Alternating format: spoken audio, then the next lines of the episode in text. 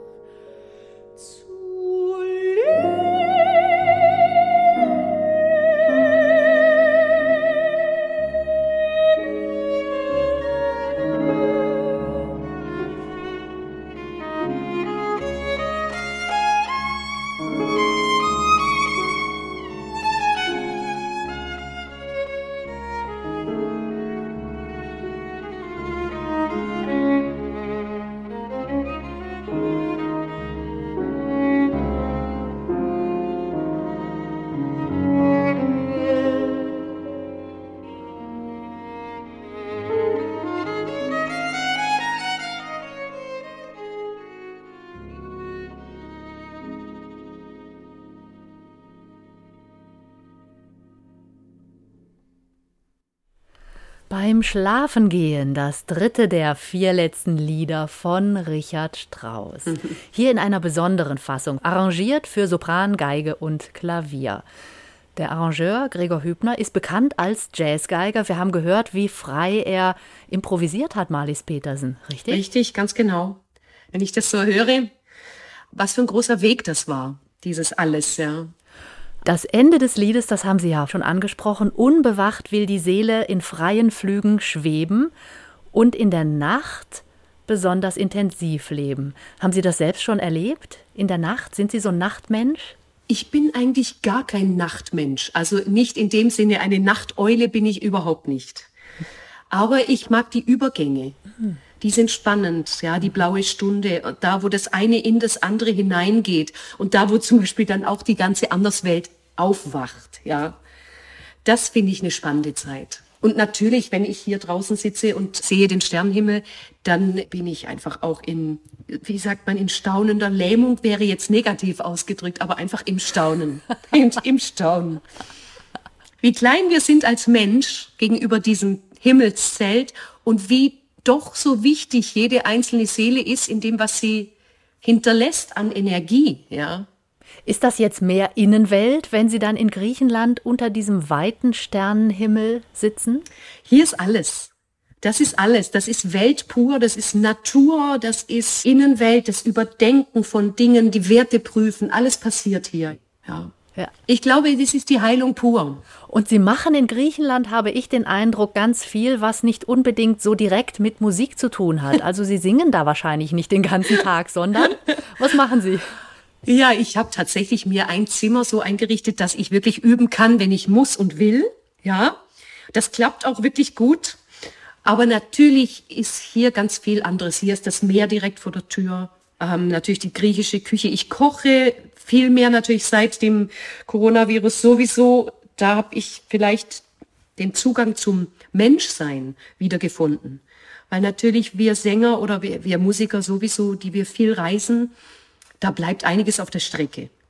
Ich hatte da nie viel Zeit dazu. Und jetzt habe ich wirklich da ein richtiges Tor aufgemacht. Ja. und ist auch ungemein kreativ kochen mit Gewürzen ja. und Kombinationen, ne? Ganz genau. Und ich bin sowieso ein Gewürz- und Kräutermensch, habe hier mein eigenes Kräutergärtchen und das wächst und sprießt hier natürlich. Das ist wirklich eine eine Wonne. Also hat viel mit Natur zu tun bei Ihnen, auch mit Händen und mit selber machen, selber anpacken. Ja, ne? genau. Sie haben ja einen eigenen Olivenhain. Ja. Und ernten selbst Oliven und keltern die zu Olivenöl. Ist das tatsächlich richtig? Ja, wenn ich da bin und ich habe Zeit, dann helfe ich beim Ernten mit. Jetzt hat es leider zwei Jahre nicht geklappt, weil gerade in der Zeit was war. Aber dieses Jahr bin ich da und da freue ich mich jetzt schon drauf. Wonach schmeckt denn Ihr Öl? Wie würden Sie es beschreiben? Wonach schmeckt mein Öl? Also ich finde, vor allem was mich fasziniert, ist die, diese extrem fast apfelgrüne Farbe, die da rauskommt. Es ist fast neongrün, ja, am Anfang. Dieses Jahr habe ich auch ein frühes Öl gekeltert, also das nennt man hier Augurelio. Und da sind die Oliven noch grün und da kommt das Öl extrem grün raus. Und dann ist es sehr aromatisch, ja, mit so einer leichten Bitternote. Das muss man mögen. Also ich würde es nicht als leichtes Öl bezeichnen. Es ist schon gehaltvoll. Wenn es eine Weile liegt und sich setzt, ja, und, und sozusagen zur Ruhe kommt, dann wird es auch wieder weicher das Öl. Hat das eine Wirkung auf Ihre Stimme, wenn Sie in Griechenland solche Dinge machen? Kochen, in die Natur gehen, Olivenöl genießen? Interessante Frage. Ich habe manchmal das Gefühl, dass es einfach vielleicht nicht direkt die Stimme beeinflusst, aber natürlich die Seele. Ja, weil hier kann ich wirklich tanken und glücklich sein und das beeinflusst das ganze System und den Geist und die Seele. Ich bin sicher ein glücklicherer Mensch. Hören wir Sie mal jubeln in einer Jubelarie von Johann Sebastian Bach, ganz hoch und strahlend im Duett mit der Trompete. Jauchzet Gott in allen Landen. Der Dirigent Ton Kopmann hat Sie ausgewählt. Wissen Sie warum? für diese Arie? Ähm, ja, zu der Zeit, es ist ja schon eine Weile her, hatten wir viel Kontakt und Konzerte miteinander. Damals war ich natürlich richtig noch koloraturig, ganz toll und auch mit Höhe und Leichtigkeit. Und das hat ihm gefallen. Und ich habe auch diese Kantate 51 sehr geliebt. Es war eine gute, super Kombination. Und ich war natürlich damals als junges Mädel wirklich noch sehr glücklich, dass ich in seinem super Kantatenprojekt da dabei sein konnte. Mit einem Beitrag. die Gesamtaufnahme aller Kantaten von Johann Sebastian Bach mit Ton Kopmann, dem Amsterdam Baroque Orchestra und Marlis Petersen.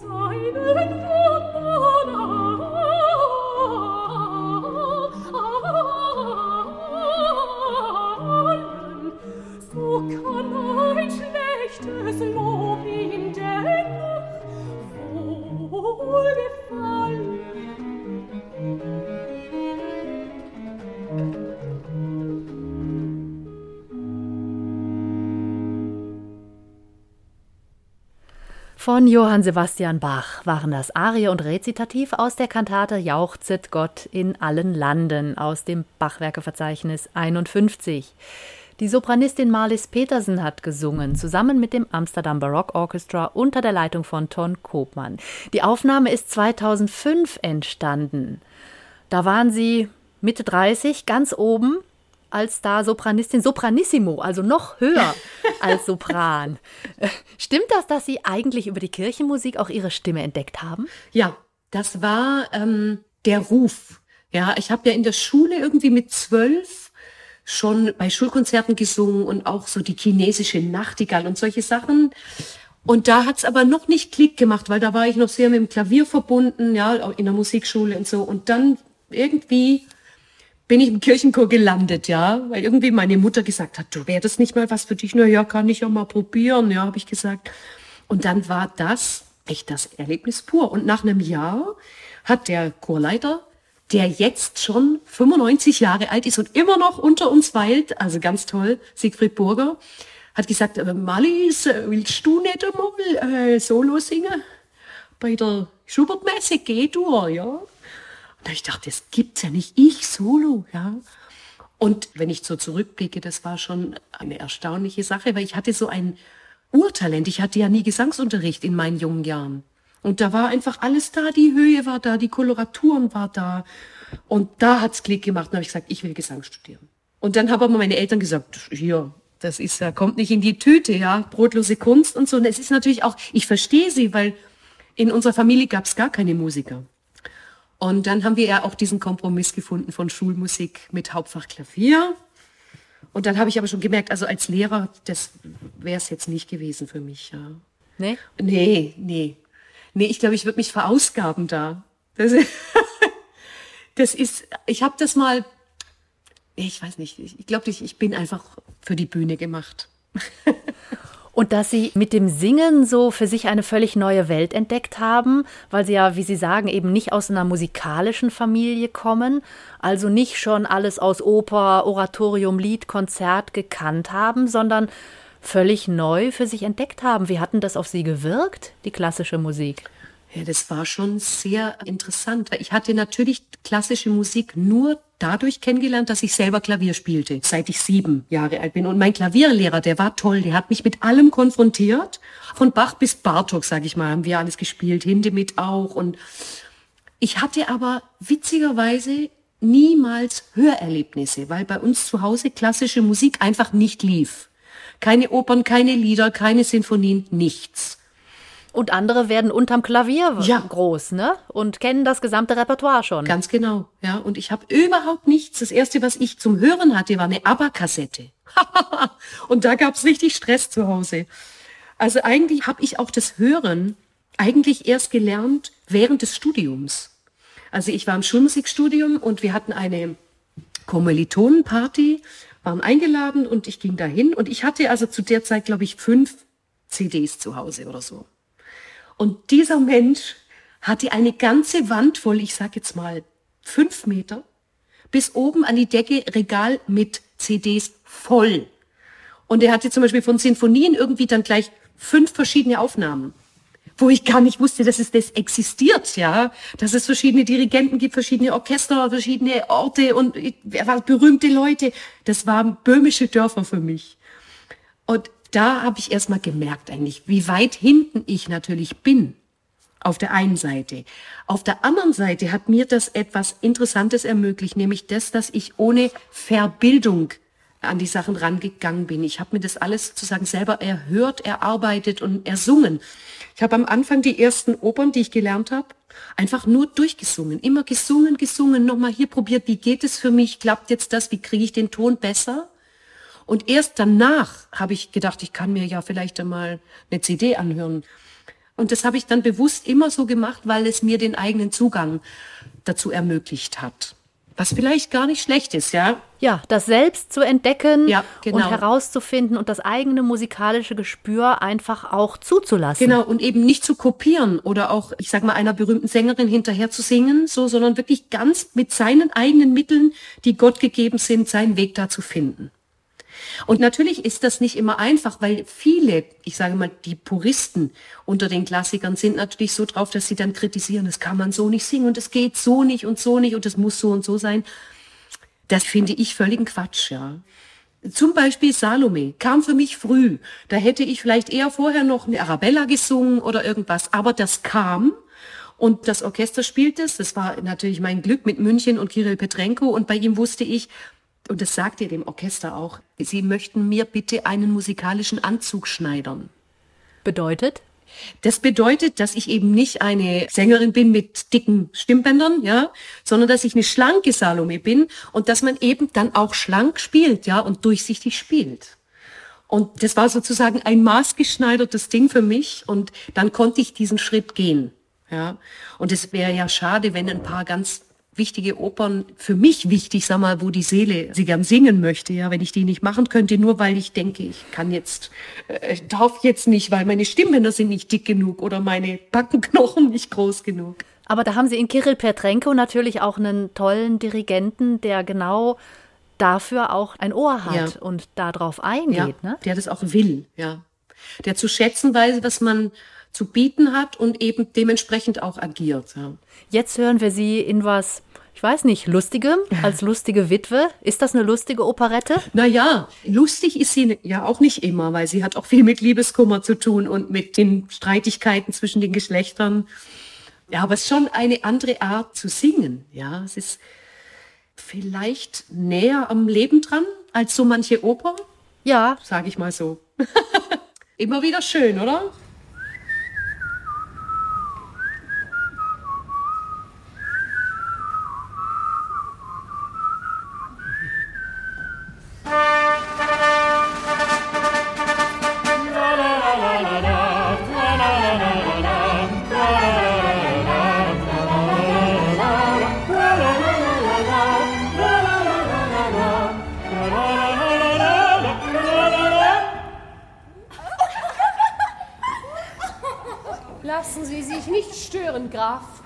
Gaspacha, ah? ich muss noch mit Ihnen kurz sprechen. Bitte? Ich verbiete Ihnen, dass Sie Rossillon heiraten. Warum? Darum. Nun machen Sie doch endlich den Mund auf.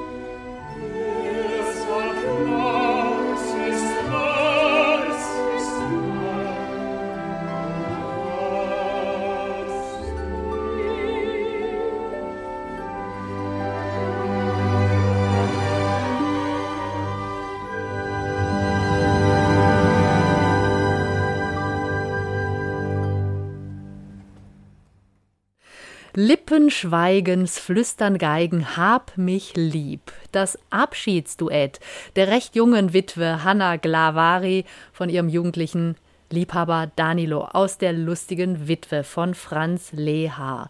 In einer gefeierten Produktion von 2018. Joanna Malwitz hat das Frankfurter Opernorchester geleitet. Juri Samoilov sang zusammen mit Marlies Petersen, die heute Gast in SWR 2 zur Person ist. Und wer sie in solchen Operetten, in Opern auf der Bühne erlebt, Marlies Petersen, der merkt, Sie sind tatsächlich begeisterte Schauspielerin. Das ist gut und damit kommen Sie jetzt auch noch auf den Punkt, weil ich wollte natürlich gerade hinzufügen, in der Regie von Klaus Gut. Und das sind eben diese entscheidenden Dinge bei solchen Regisseuren. Das ist so was von inspirierend. Da willst du spielen. Das ist nicht nur dahingestellte nette Szenerie, sondern wirklich mit einem Tiefgang, mit einer Klugheit mit einer Fähigkeit trotzdem zum Witz und zur Tradition. Also es wird kein Kitsch gemacht, sondern es ist ein ganz großer Respekt vor dem Genre Operette, vor der Geschichte. Ja, also ich liebe es. Es gibt ein paar Regisseure einfach, die sind für mich das Nonplusultra. Und das sind ganz große Glücksmomente im Leben. Und Sie fühlen sich da auf der Bühne frei im Ausprobieren? Ja, total. Darum geht's ja. Deswegen probt man ja sechs Wochen, damit man im besten Falle miteinander ein ganz großes Ding macht. Und wenn ein Regisseur gut und klug ist, dann lässt er innerhalb seines Konzepts, was ja wie so eine Art Skelett ist, ja, den Raum, damit der Sänger sich in diesem Gerüst finden kann. Das ist das Ideale. Aber da passieren doch bestimmt auch ganz verrückte Situationen. Ja, man. Was haben Sie erlebt? Ja, oh Gott. Ja, ja man probiert natürlich auch ein paar riskante Sachen manchmal aus. Ja, also ich erinnere mich an eine Traviata mit Konvitschny, wo ich samt Stuhl also ich stand auf dem Stuhl und sollte mit dem Stuhl umfallen und der Stuhl musste mit umfallen. Ja, da probiert man natürlich lange äh, auch an solchen Details, wie fällt denn jetzt der Stuhl mit mir um und an welcher Stelle, ja, und wie tut man sich nicht weh. In Amerika wäre sowas verboten. Toll ist natürlich auch, dass ich viel Vertrauen entgegengebracht bekomme von den Regisseuren, gegenseitige Beflügelung. Und dann können sie auch ganz bei sich sein in dem, was sie da von sich zeigen. Ne? Ja. Es ist ja viel, was man zeigt. Man ist ja ziemlich nackt. Ja, ja, natürlich. Und ich meine, das ist, man kann ja nicht anders, als dass man einen Teil von seiner eigenen Person da mitspielt.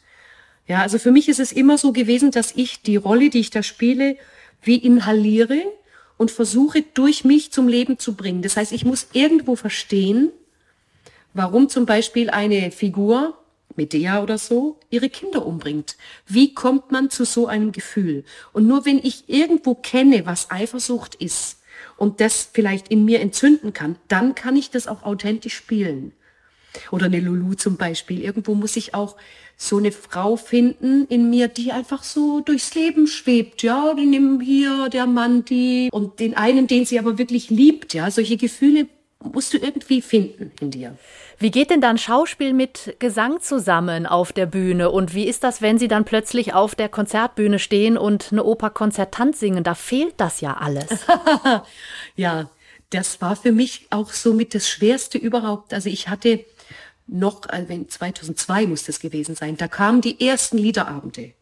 Und da hatte ich so einen Wahnsinnsrespekt vor diesem Genre Liederabend, weil du da ganz alleine stehst mit einem Pianisten und du musst dich hier wirklich nackt zeigen. Du kannst dich nicht in eine inszenierte Geschichte verstecken, ja, sondern du bist pur eins zu eins da. Und da war ich wahnsinnig aufgeregt immer. Das ist auch ein Lernprozess, dass man vielleicht diese ganze Szene in sich drin findet und dann auch nicht mehr aufgeregt ist. Aber natürlich ein bisschen Spannung muss ja sein.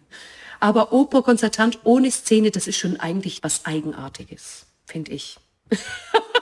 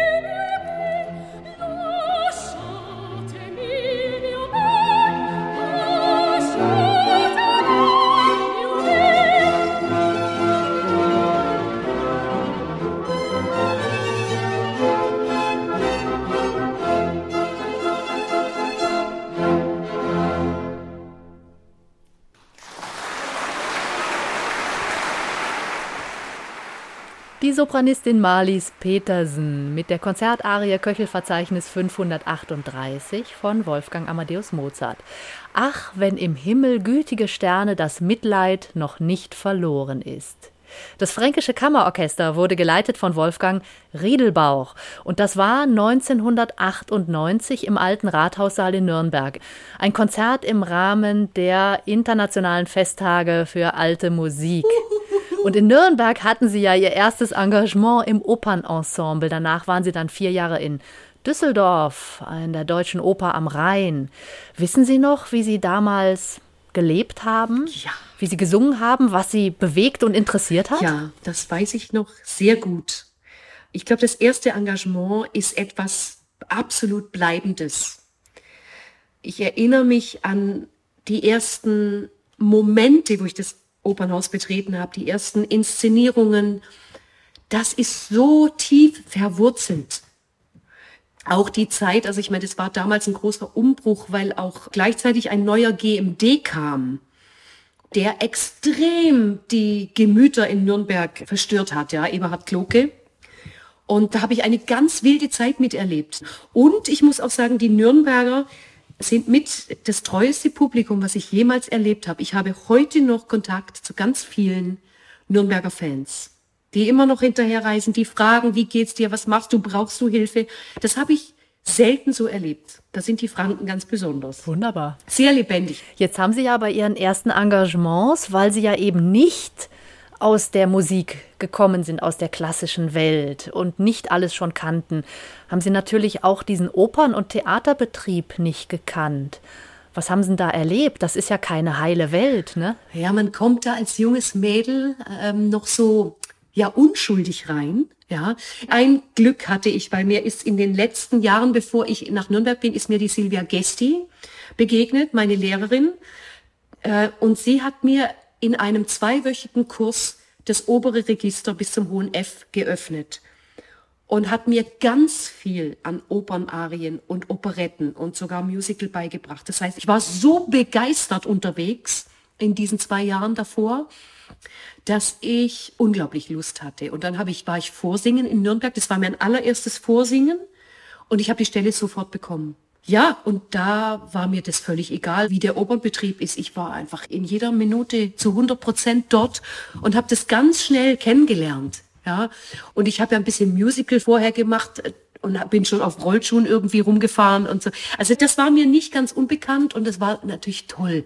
Das Einzige, was mir wirklich passiert ist, was ich nicht wusste, ist, äh, wie ich haushalte mit meiner sängerischen Energie. Weil wenn du natürlich im Opernbetrieb bist, dann sind jeden Tag Proben und äh, Szene und so weiter. Und da hatte ich nach einem halben Jahr, glaube ich, ein bisschen Stimmprobleme. Und dann bin ich wieder zu meiner Lehrerin und hat sie gesagt, du singst zu dick. Ja, also und das passiert natürlich beim Agieren und beim Machen, dass man dann zu viel Masse irgendwo äh, rausbrüllt. Und dann hat sie mich immer wieder korrigiert. Ich bin immer, immer wieder bei ihr auf den Kurs gegangen und dadurch konnte ich das, glaube ich, in ganz gute Bahnen leiten. Silvia Gesti ist ja eine ganz wichtige Person für Sie als Sängerin. Ja. Sie haben bei ihr studiert an der Musikhochschule ja. in Stuttgart und ich weiß, dass Silvia Gesti eigentlich immer gesagt hat, ja, singen ist doch ganz leicht. Man braucht nur zwei Dinge, man muss locker sein und man muss das Zwerchfell benutzen. ist das so einfach? Ja, nein, natürlich ist es nicht so einfach, ja. Das zum Beispiel, was sie übers Zwerchfell sagt, ist sehr, sehr wichtig und das fehlt ganz vielen Sängern, weil die das nicht mehr lernen anzuwenden.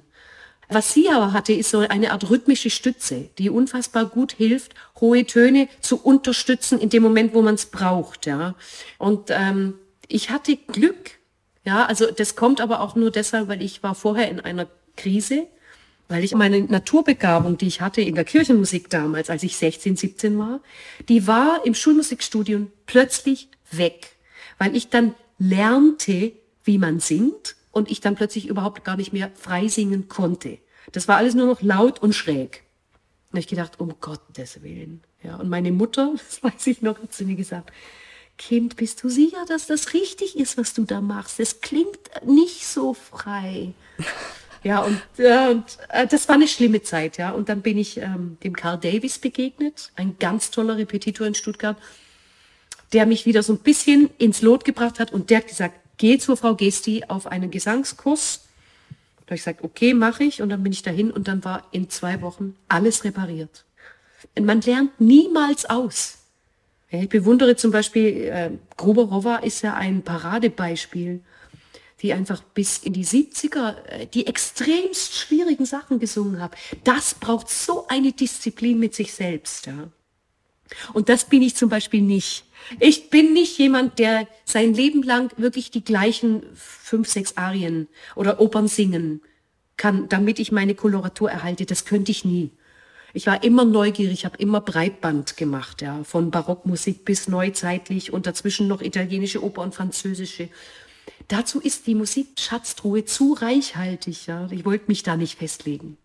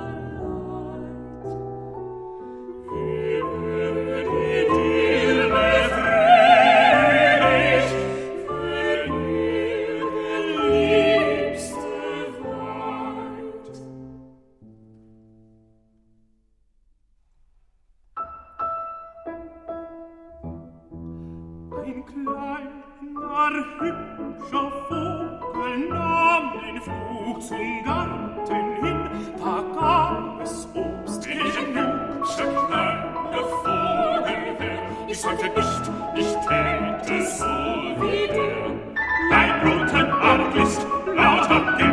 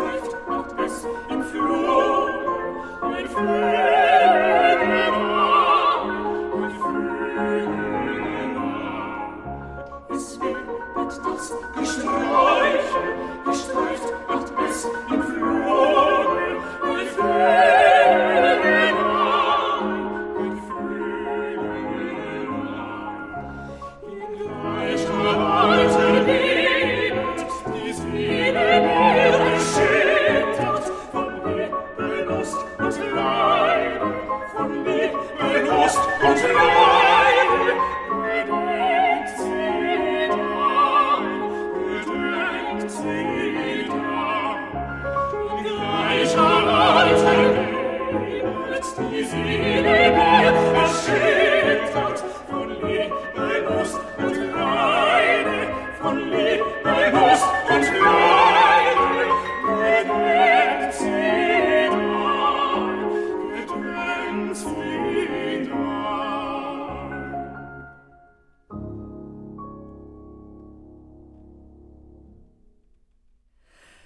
Liederwalzer von Johannes Brahms aus seinem Opus 52, die Nummern 4, 5, 6, 13 und 18, also die Ensembles, in denen unser Gast in SWR 2 zur Person zu hören ist, die Sopranistin Marlies Petersen. Mit dabei außerdem Stella Dufexis Mezzosopran, Werner Gürer Tenor und Konrad Jarnot Bariton. Und am Klavier natürlich Christoph Berner und Camillo Radicke. Ein eingeschworenes Ensemble seit langem. Der zweite Sopran Den singt inzwischen Anke Fondung. Stella Dufexis ist ja 2015 gestorben an Krebs. Sie waren bestimmt befreundet. Ja, natürlich, ja. Das war ein wahnsinnig großer Schock für uns alle, ja. Fehlt sie, fehlt uns. Ihre Stimmen haben so gut harmoniert, ne? Ja, wir haben uns kennengelernt bei Helmut Rilling in einem, ja, C-Moll-Messe. Das war ein kurzfristiger Einspringer von mir und da habe ich sie kennengelernt, ja. Wunderbare Frau. In Griechenland haben Sie sich auch getroffen? Ha, ja, haben wir auch, ja. Sie ist ja halb Griechin. Natürlich, ja. Lebt in uns weiter. Ja. Wenn man sie auf der Bühne singen sieht, jetzt im Ensemble oder aber wenn sie Liederabende singen, dann ist das Singen eigentlich doch immer auch verbunden mit Bewegung. Körperlich, Hm. raumgreifend, finde ich. Also es hat fast was von Tanzen, oder? Ja, der Körper ähm, muss und soll und darf mit. Ja, das ist auch ganz wichtig, finde ich, für die jungen Sänger, ähm, da, dass man lernt, äh, dass es zusammengeht, ja, dass der Körper frei ist und man trotzdem alles singen kann. Das fehlt manchmal. Ist das das, was auch die Stimme beweglich hält, leicht hält, frei hält, wenn sie sich bewegen? Ja, ja, das ist natürlich schon irgendwo, weil die Stütze ist ja im Körper drin und wenn du dich bewegst, bewegt sich die Stütze mit. Ja, und die Stütze zum Beispiel, die schießt auch die Konsonanten ein. Ja, wenn ich oben hoch ein F oder ein S, ja, dann macht die Stütze das und dann pengt das rüber und der Körper hilft mit. Das geht alles zusammen. Manchmal gibt es ja Momente, da singe nicht ich, sondern es singt. Ah ja? Ja. Ja, das ist so ein, da überkommt es dich, da bist du gar nicht mehr da und, und das singt einfach aus dir heraus. Da bin ich in der Stimme drin, glaube ich. Oder im Ausdruck. Ich bin im Ausdruck drin. Ja, und da, dafür sind dann Aufnahmen manchmal gut. Dann können Sie das hören und genießen hinterher? Wenn es eine Aufnahme gegeben hat, ist das natürlich super. Ja, das kann ich dann schon genießen. Aber manchmal ist dieser Moment eines einzigen Liederabends, der in diesem Moment so ist, wie er ist, und dann ist er vorbei, der hat auch eine Magie. Ja, Wir hören jetzt eine Folge von Liedern aus der Anderswelt. Ist das was zwischen Himmel und Erde oder was wird da heraufbeschworen? Ja, das ist ja eigentlich eher erdig, weil die Anderswelt ist ja, also auf dieser CD kommen sehr viel Wesenheiten zum Zug, zum Beispiel Elfen, Sylphen, Trolle, Wassernixen und solche, also die immer mit einem Element was zu tun haben. Oder mit Bäumen zum Beispiel, sagt mir oft, dass die Bäume das Tor zur Anderswelt sind. Und ich erinnere mich zum Beispiel, als wir für die Fotosession, für die CD sind wir in den Teufelswald in die sächsische Schweiz gefahren. Das, das mache ich ja auch, habe ich immer bei den CDs auch gemacht, dass ich an einen Ort gefahren bin für die Fotos, wo das lebt, was ich da auch mitteilen möchte. Und da sich einfach auch mal irgendwo eine Stunde still hinzusetzen, da beginnt man auf einer anderen Ebene zu hören. Und das ist auch das, was ich gemeint habe, dass man sich diese Stille mal gönnt, wo die Sinne vom Alltagsbewusstsein wegkommen und sich erweitern, ja, Bewusstseinserweiterung. Dann nimmt man andere Dinge wahr noch. Hörst du nicht die Bäume rauschen draußen durch die stille Rot?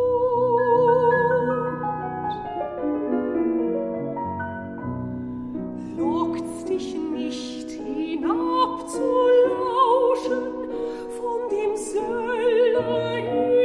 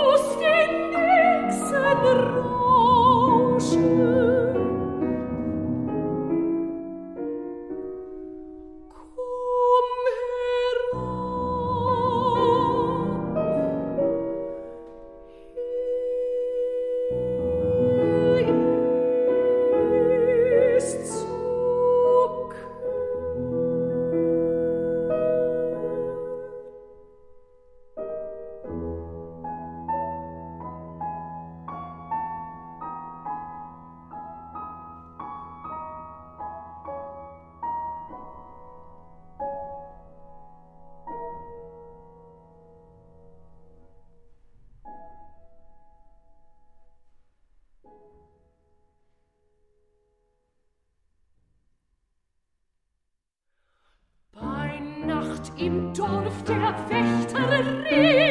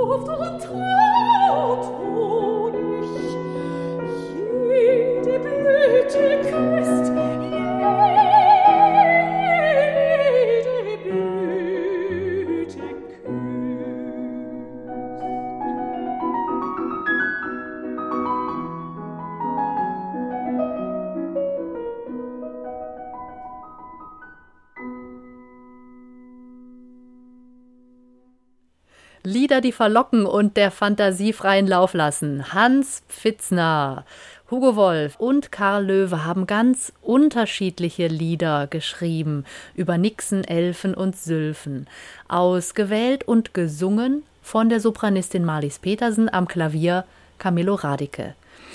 Und diese Musik, verlockend, verführerisch, sinnlich, dramatisch, so wirkt ja auch ihre Stimme auf Menschen, Marlies Petersen. Wie nehmen Sie selbst das wahr? Hm, auch so? Ich glaube, also wenn man in sich selber ist, ja, dann nimmt, nimmt man das ja nicht so wahr. Und auch die Sprechstimme ist irgendwie auch ganz anders gelagert bei mir als die Singstimme. Ich merke es in der Resonanz einfach von den Menschen, dass da etwas passiert, ja. Und deswegen ist es vielleicht auch so eine Art Ruf, ja, oder Berufung. So fühlt sich das für mich an. Und jetzt sind Sie ja auch auf der Opernbühne als Schauspielerin, als Sängerin gefeiert für diese irren Frauenfiguren. Irre eigentlich im doppelten Sinne. Also ganz toll, verführerisch, romantisch, sinnlich, aber eben auch so dem Wahnsinn oder dem anderen extrem nahe. Was sind das für Figuren, die sie anziehen eigentlich, ne? ja, das ist auch ganz interessant. Ähm, ich mache es ja wirklich so, wenn ich ein Angebot bekomme. Ich kenne ja nicht alles, ja. Dann schaue ich mir das Sujet an, die Musik, wie die klingt und ich spüre sofort dann ja oder nein, sofort. Das ist ganz interessant, das ist auch so ein Phänomen, ja. Und, und deswegen es ist es eben oft so, dass mich Rollen anziehen, Natürlich, die Verrückten, die sind natürlich interessant. Also so eine 16-jährige Salome in einem schrägen Elternhaus groß geworden, die einen Kopf auf einem Silbertablett will, da fragst du dich auch, wie kann ein junges Mädel sowas wollen? Da interessiert mich einfach die Psychologie, die dahinter steckt. Oder eine Leonore, die sich für die Freiheit ihres Mannes einsetzt und dafür alles in die Bewegung setzt, ja, sich selbst als Mann verkleidet. Das sind doch alles verrückte Figuren das bereichert auch das Menschsein, finde ich, wenn man mal da hineinschlüpft. Da lernt man auch Sachen von sich kennen, die man vielleicht gar nicht von sich weiß, ja. Wie nah gehen Ihnen denn dann diese Rollen, wenn Sie das alles in sich selbst entdecken? Das heißt, das, das geht ja so ein bisschen in den Alltag über. Es beschäftigt Sie, Sie leben damit, oder? Ja, also das klingt natürlich nach alles, ja. Also ich kann schon, wenn die Oper vorbei ist, dann sozusagen die Tür zumachen und bin wieder ein normaler Mensch, aber das, diese Aufregung und die Erregung, die klingt noch nach. Und natürlich, ich meine, ähm, Lulu war ja meine große Lebensrolle, die ich über 18 Jahre gesungen habe, die klang ein bisschen zu viel nach. Ja, die hat auch vielleicht ein paar dunkle Aspekte des Frauseins einfach dann installiert bei mir. Ja. Und deswegen habe ich auch ganz bewusst entschieden, das zu verabschieden vor fünf Jahren, sechs Jahren. Welche Aspekte wären das? Naja, das ist ja brutal, was mit ihr passiert, ja. Also dieser Aufstieg und Fall einer jungen Frau, die sich eigentlich über sich selbst nicht viel Gedanken macht, bis zu dem Punkt, wo der erste Mord geschieht und dann geht's einfach bergab, ja, und dann gerät sie in, in schlechte Gesellschaft und dann wird sie für Mord äh, verfolgt und dann endet sie mit Jack the Ripper. Das färbt halt irgendwann mal auf die Seele ab. Ja, aber irgendwas muss es mit mir zu tun gehabt haben, weil ich das wirklich so lange gesungen habe, äh, weltweit auch, und ich diese Rolle auch, so pervers das ist, aber sehr geliebt habe. Ja. Wer bin ich und wenn ja, wie viele? So nach dem Motto. Und wie viele haben Sie gezählt? Oh, da kommen wir nicht zu Ende. Das, ich glaube, die wachsen nach. Wir können ja leider keine Ausschnitte aus Operninszenierungen im Radio senden. Aber wir haben das Lied der Lulu aus der Konzertsuite, die Alban Berg gemacht hat. Können wir da in diesem kurzen Lied das Wesen dieser Figur so ein bisschen erfassen? In diesem kurzen Lied kann man das ganze Wesen dieser Figur nicht wirklich erfassen. Das Lied der Lulu ist so ein, also für mich war das immer der Urmoment der Lulu. Also es ist eigentlich der allererste Moment in der Oper, wo sie zum ersten Mal sagt, wer sie ist. Und das hat sie vorher nie getan und sie tut's nachher auch nie wieder, ja.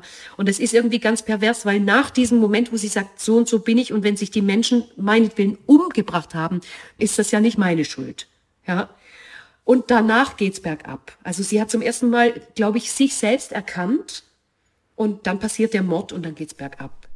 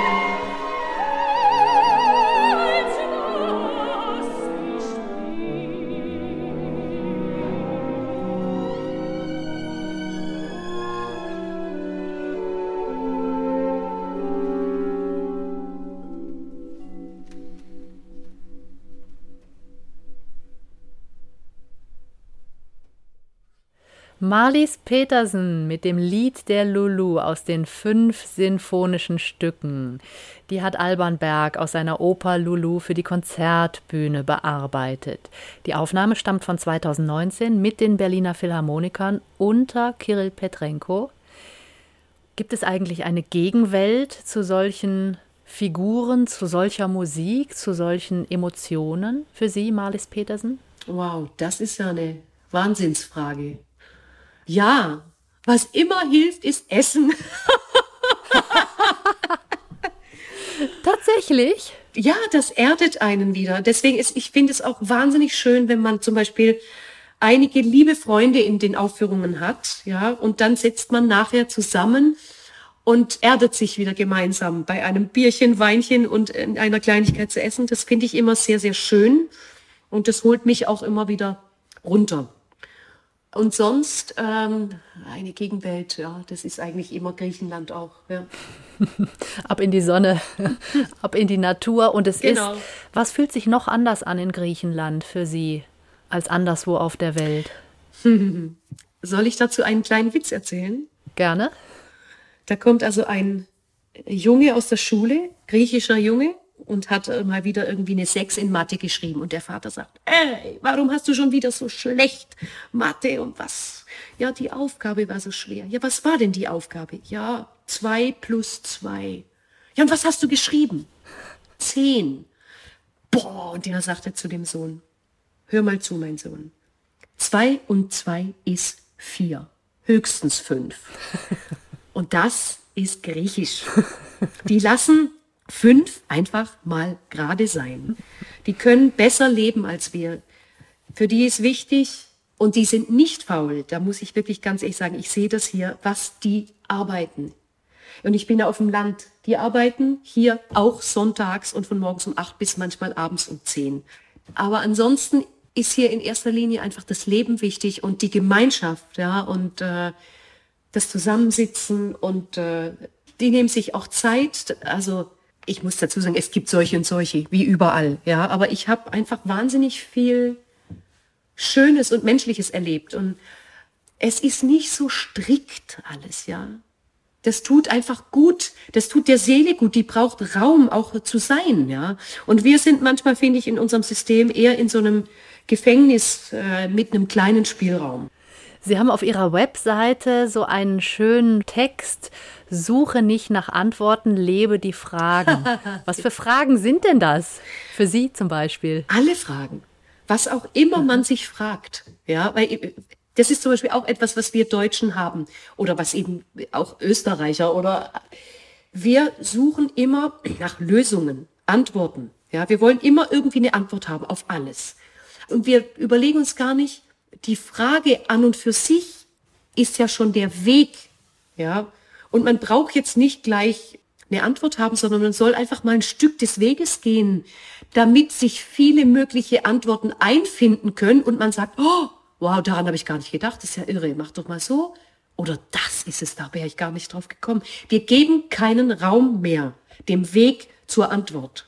Ja, das ist es eigentlich. Und Fragen auch mal als Frage im Raum stehen zu lassen, ist auch ganz schwer. Genau, ganz einfach mal sagen, ähm, ich habe keine Ahnung. Ja. Auch dazu mal stehen, dass wir keinen blassen Schimmer haben für irgendwas. Wir brauchen nicht immer gleich Lösungen haben. Aber das wird eben verlangt, ja. Du musst ja effektiv sein. Du musst sofort mit irgendwas kommen. Sie haben das ja schon erwähnt, dass Sie das gerne mit ganz vielen Dingen machen. Also Sie singen tatsächlich Alban Berg, eine Zwölfton-Oper aus den 1930er Jahren. Sie haben zeitgenössische Opern, Uraufführungen gesungen. Und Sie gehen dann auch hin und singen zusammen mit Originalklangmusikern, dem Freiburger Barockorchester unter der Leitung von René Jacobs. Urfassungen von 1805, Beethovens Fidelio, die Leonore haben Sie schon erwähnt. Gehen Sie da auch hin und sagen, lass mal einfach kommen, wie das so ist mit historisch informierter Aufführungspraxis?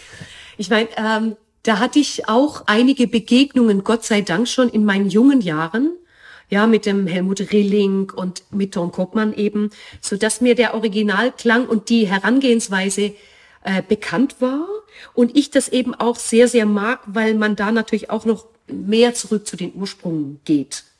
Das ist ja so eine Mischung, weil Leonore Fidelio ist eigentlich ja Beethoven und dicke Oper, ja. Es gibt aber eben diese Urfassung, die zurückgeht in eine noch frühklassische Art und Weise von Beethoven, ja, wo er noch viel mehr Koloratur eingebaut hat in die Leonore, was nachher alles gestrichen war das natürlich dann mit Originalklang aufzuführen, war schon wieder Erlebnis pur. Auch weil ich die Freiburger wirklich sehr schätze. Die sind sowas von, da knackt einfach jeder Ton, ja. Das rudelt und roddelt und es knistert in diesem Orchester. Es brennt und das inspiriert.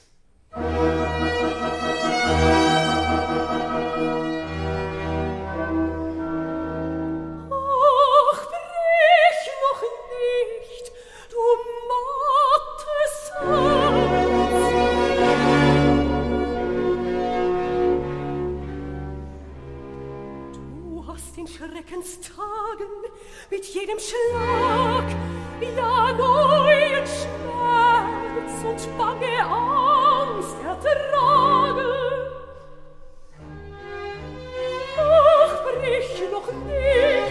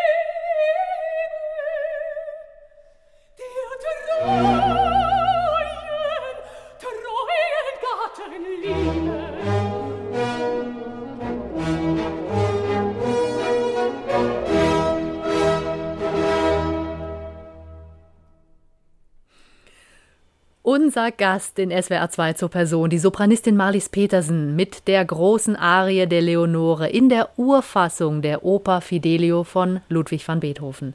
René Jacobs hat das Freiburger Barockorchester geleitet. Diese Produktion ist 2020 veröffentlicht worden, aber 2017 schon aufgenommen. Also es das heißt, es gibt immer unheimlich lange zeitliche Vorläufe in der Musikwelt. Wie gehen Sie denn damit um?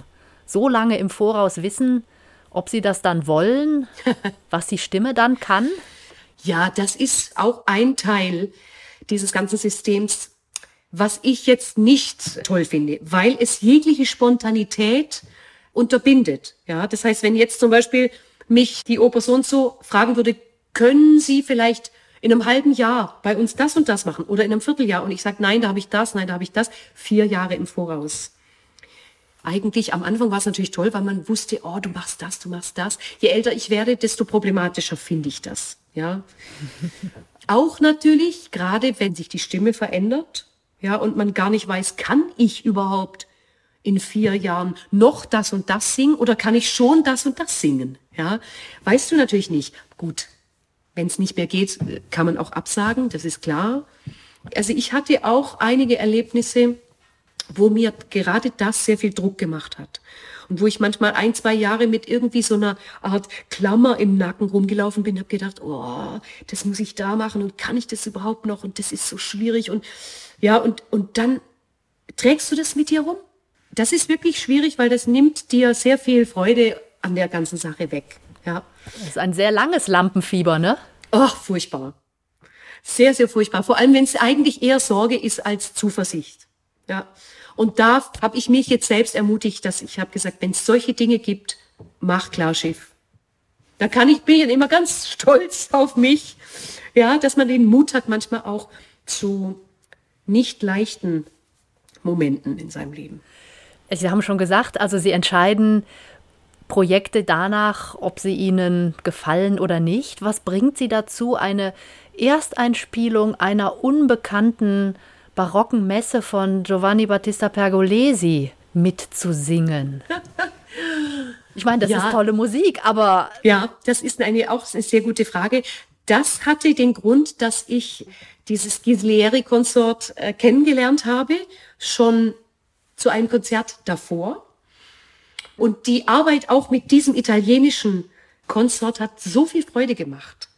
Und es war in Pavia und ich habe die Stadt geliebt, ich habe die Menschen geliebt und er hat gefragt, magst du das mit uns machen? Das wird neu, ganz, ganz neu. Das ist eine Ausgrabung. Das hat man gefunden und es wird arrangiert und wir möchten dich gerne. Habe ich gesagt, mache ich. Einfach weil die Musiker so toll sind, weil die Menschen so toll sind. Ja, weil die Menschen toll sind und weil das auch irgendwie spannend ist, natürlich Pergolesi äh, etwas zu tun, was es gibt, aber eben doch nicht gibt. Ja, bei alt und neu. Ja, das hat mich gerufen. Música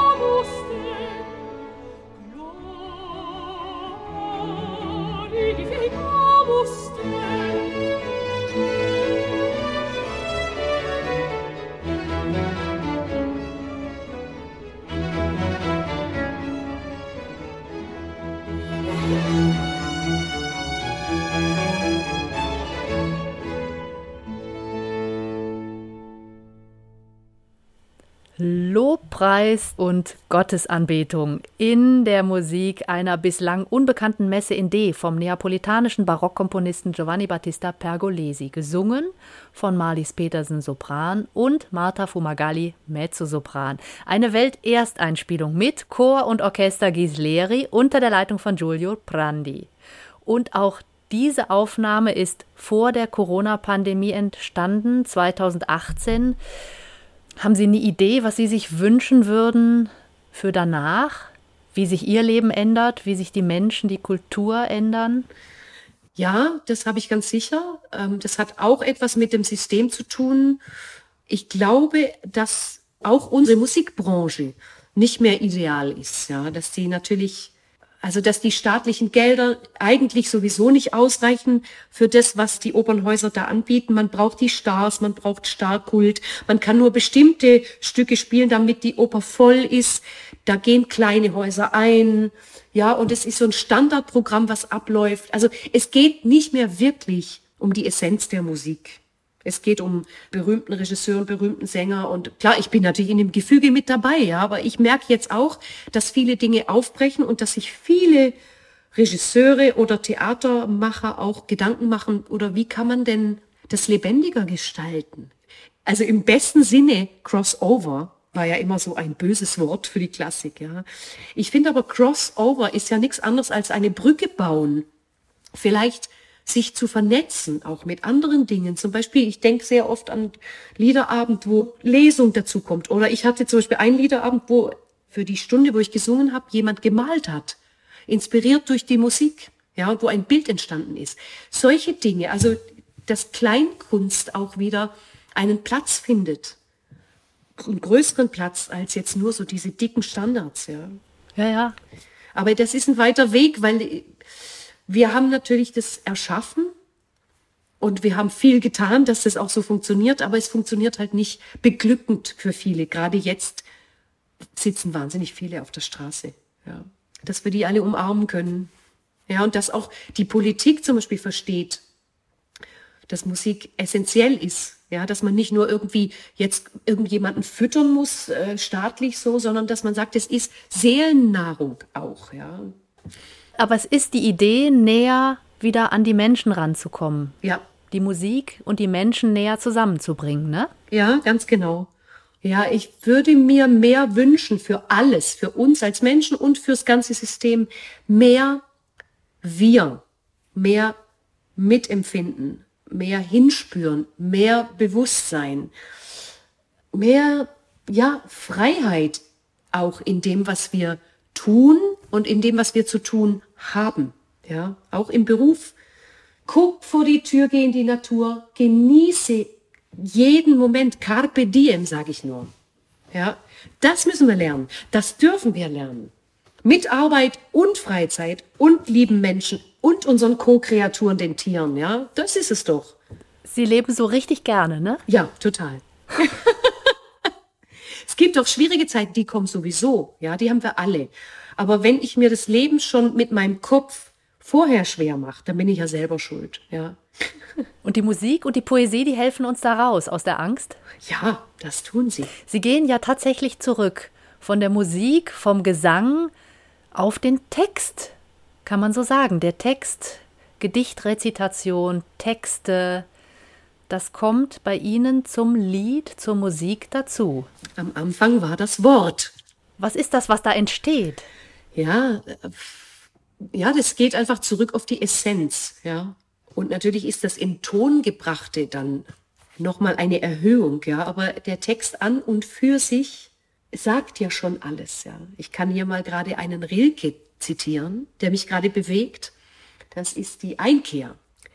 Wer du auch seist, am Abend tritt hinaus aus deiner Stube, drin du alles weißt. Als letztes vor der Ferne liegt dein Haus, wer du auch seist. Mit deinen Augen, welche müde kaum von der verbrauchten Schwelle sich befreien, hebst du ganz langsam einen schwarzen Baum und stellst ihn vor den Himmel, schlank, allein, und hast die Welt gemacht. Und sie ist groß, und wie ein Wort, das noch im Schweigen reift, und wie dein Wille ihren Sinn begreift, lassen sie deine Augen zärtlich los.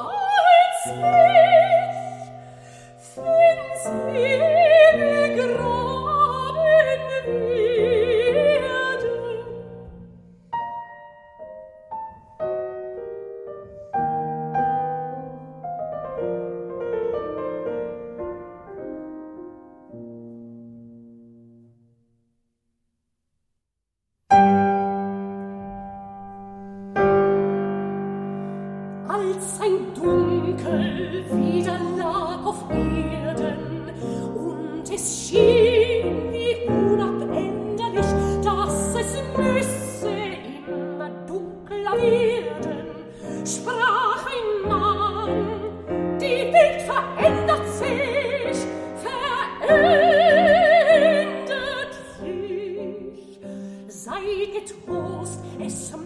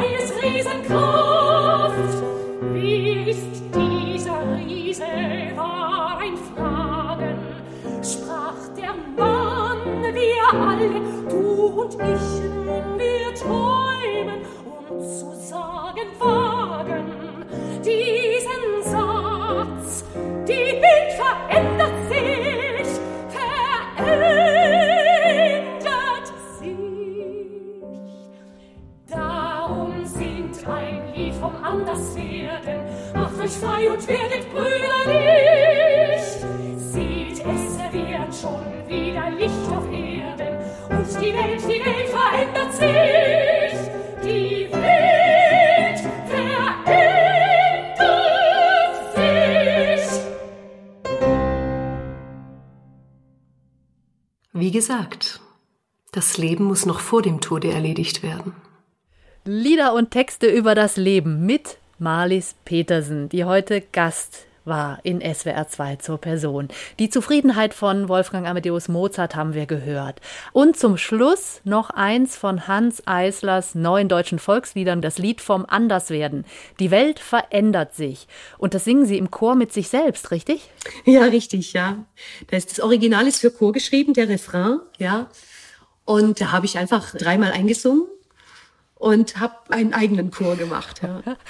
Das ist sehr entschlossen, sehr kämpferisch und sehr bereit, das Leben mit so viel Leben wie möglich zu füllen. Und das sind Sie, Marlies Petersen. Das stimmt, ne? Das haben wir gehört in den letzten zwei Stunden. Das bin ich schon, ja. Und ich meine, es ist ja, das Lied heißt ja sogar, die Welt verändern wir, ja. Und das ist ja das Tolle. Das muss man sich immer wieder klar machen. Und bunt darf's sein, oder? Die Natur und die Welt hat uns alles geschenkt. Das haben wir gehört von Ihnen und in der Musik, die Sie uns gesungen haben in den letzten zwei Stunden. Von Deutschland nach Griechenland haben wir gesprochen. Herzlichen Dank, Marlies Petersen, dass Sie so viel und so offen von sich erzählt haben. Ich danke Ihnen für die wirklich klugen und auch schönen Fragen und Ihr bezauberndes Lächeln. Dankeschön. Wir freuen uns auf Ihre nächsten Auftritte. Wir freuen uns, Sie wieder live zu erleben. Im Juli sind Sie in Österreich unterwegs bei den Münchner Opernfestspielen. Da singen Sie die Salome von Richard Strauss. Dann sind Sie im Fränkischen Sommer zu Gast, in Wuppertal, in Dortmund.